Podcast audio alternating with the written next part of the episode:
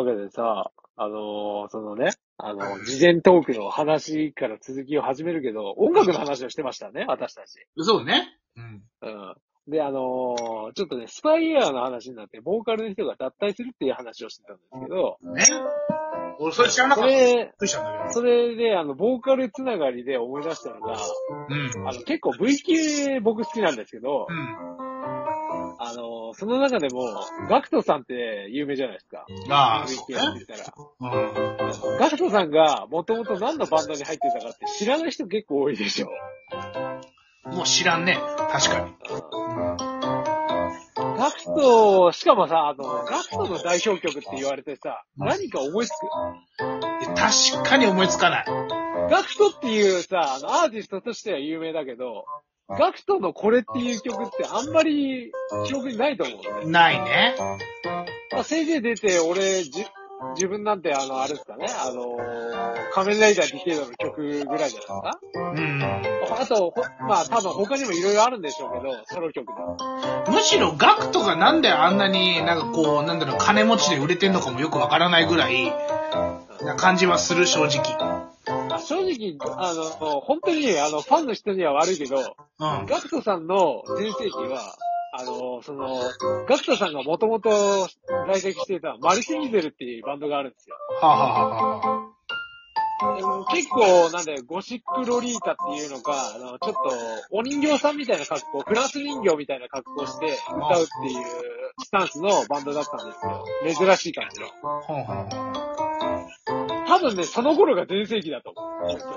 あいやー、なるほどね。でも、その、その何、アリスなんとかは俺は知らねえけど。マリス・ミゼルっていうバンドは、あの、大体ね、えーっとね、ビジュアル系四天王っていう人たちが、まあ、いた時代だから、1990何年だろうね。多分4年とか、前半ぐらいかな ?90 年代前半ぐらいじゃない？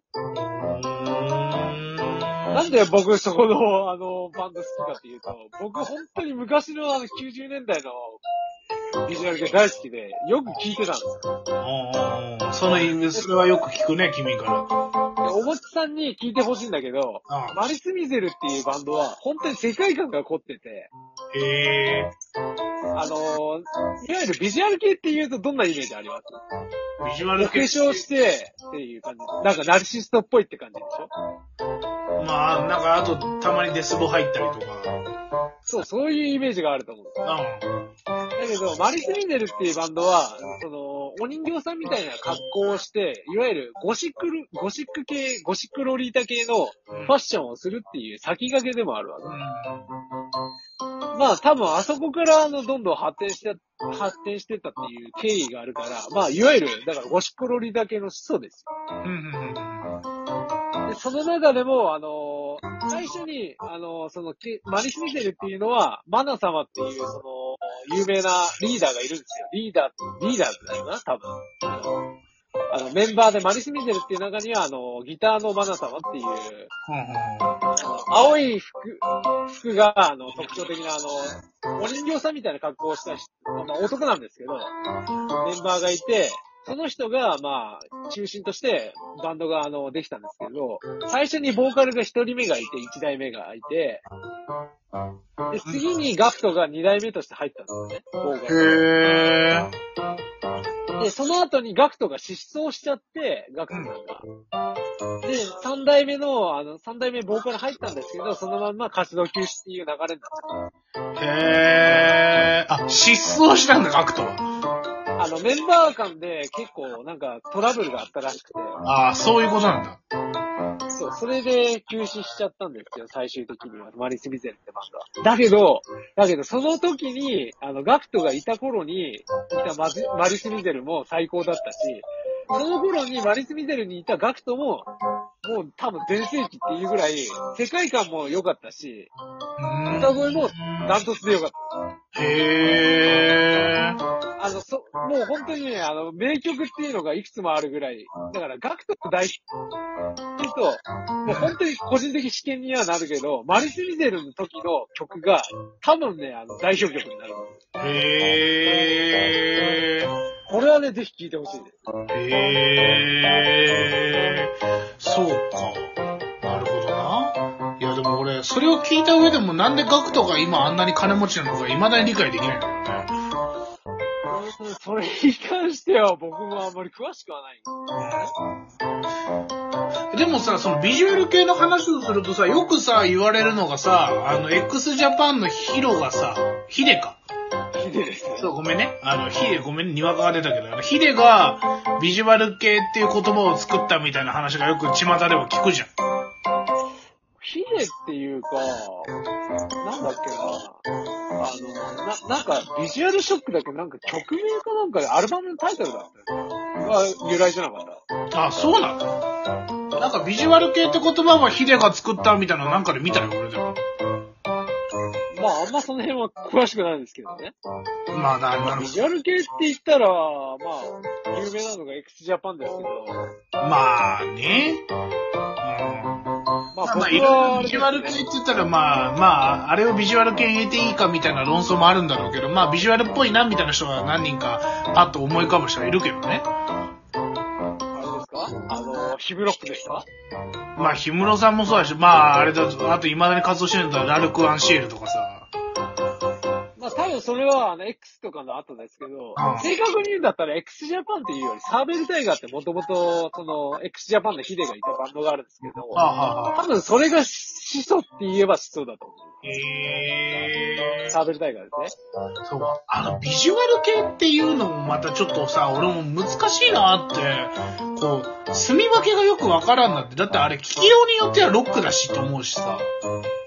ああ、まあ、うんいや、聞きようによってはっていうか、まあ、ロックの一ジャンルではあるし、あのー、どっちかっていうと、最近の流れで言うと、うん。メタル系が結構多いですね、最近は。割と。なるほどね。あ、まあ確かにメタルなイメージはあるわ、確か結構あのー、まあ、デスボ入ってる人もいますし、それでなくてもハイトーンボイスとか、うんあと結構曲もゴリゴリに激しい感じの人が多かったですけど、に。僕は90年代のが好きです。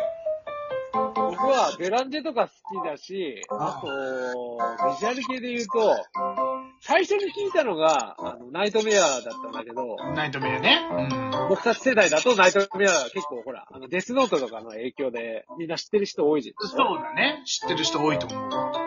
で、あのその次に、ルナシーとか行って、あ、ルナシー。ルナシーとか爆竹行って、だから、エクスジャパンはあんまり通ってないんですよね。うーん。だから、次に、あの、メリーとか、あの、ネオビジュアル系してんのっているんだけど、ナイトメア、アリスナイン、うん。えっ、と、ガゼット、うん。あと、まあ、メリー入ったり、まあ、人によってはなんか、そうだなシドとか入る人もいますし。へー。結構でも名前聞いたことあるバンド多いんじゃないですか？ネオビジュアル系してんの。まあ確かにね、そこまで行くと大体俺も知ってるようなバンドも多いなと思うね。あの、ムックとかもそうですよ。あ、それわかんない。ムック、あの、ほら、あの、犬僕シークレットサービスだっあー、はいはいはいはいはいはいはい。あの、あれね、あの、ネットで出川っていじられたやつね。けてかも。ま あまあまあまあまあまあまあ。なんか、食われた世界の隅っこでってやつでしょ？結構でも、ムックも、いい感じっていうか世界観凝ってますし、僕はまあ嫌いじゃないですけど、もうあの人たちでもなんか世界とかでも結構ライブしてるもんね。そうですね。そう結構ビジュアル系、あのーあの、海外で人気だったりしますから。うん。なんだろうカゲロウとか好きですけどね。カゲロウってバンドがある。かけろ。そのバンドのボーカリストの大輔っていう人がいるんですけど、その人も死んじゃったんですよね。だから好きなバンド割と死んでる人多いんですよ。ラファエルの。俺、俺はもうもっぱらなんか普通の、普通のなんだろう、普通のって言い方おかしいけど、なんか俺はもうザ・ロックアーティストみたいのがやっぱ聞く主戦としては多多いからさ。なるほどね。そうそう。だからまあ俺の中でビジュアル系だから割と尖ってる人たち多いなってイメージで、別に聞かないわけじゃなくて、なんか聞いて、聞くのがなんだかんだそういうのが多いなっていう感じはあるな。ビジュアル系も時代によってちょっとあの、変歴っていうか、まあ、初期の頃で言うと、うんあの髪逆立てて、お化粧して、なんいわゆるちょっと不良っぽい不良系が多かったあー、まあそのイメージはあるね。僕は、そこも嫌いじゃないんですよ。デランジェ好きだったんで。あ爆竹とかも好きだったし、えー今でも好きですよ。うん、まあ、だけど、その次に流行り出したのが、ちょっと女型っぽいっていうか、なよっとした感じの、あー、そうね。でも俺がよく聞いてたのも確かに、でもなんか、俺が聞いてた頃の、よく聞いてた頃のラルクとか、あとな、シャムシェイドとか、あの辺も割となんか、あれだもんね。ちょっと不良系のファッションしてたもんね、最初はね。そうですね。あと、まあ、あ、ナチュラルメイクになった人もいるし、逆にケバケバしくなった人もいるんですけど、ねそのゴシックロリータみたいな感じで、ああの、完全にちょっとあの、着飾ってうん出てくる人とか、まあ、それで言うと確かにラルクなんかも結構あれだもんね、なよなよしくなったもんね。昔に比べたら。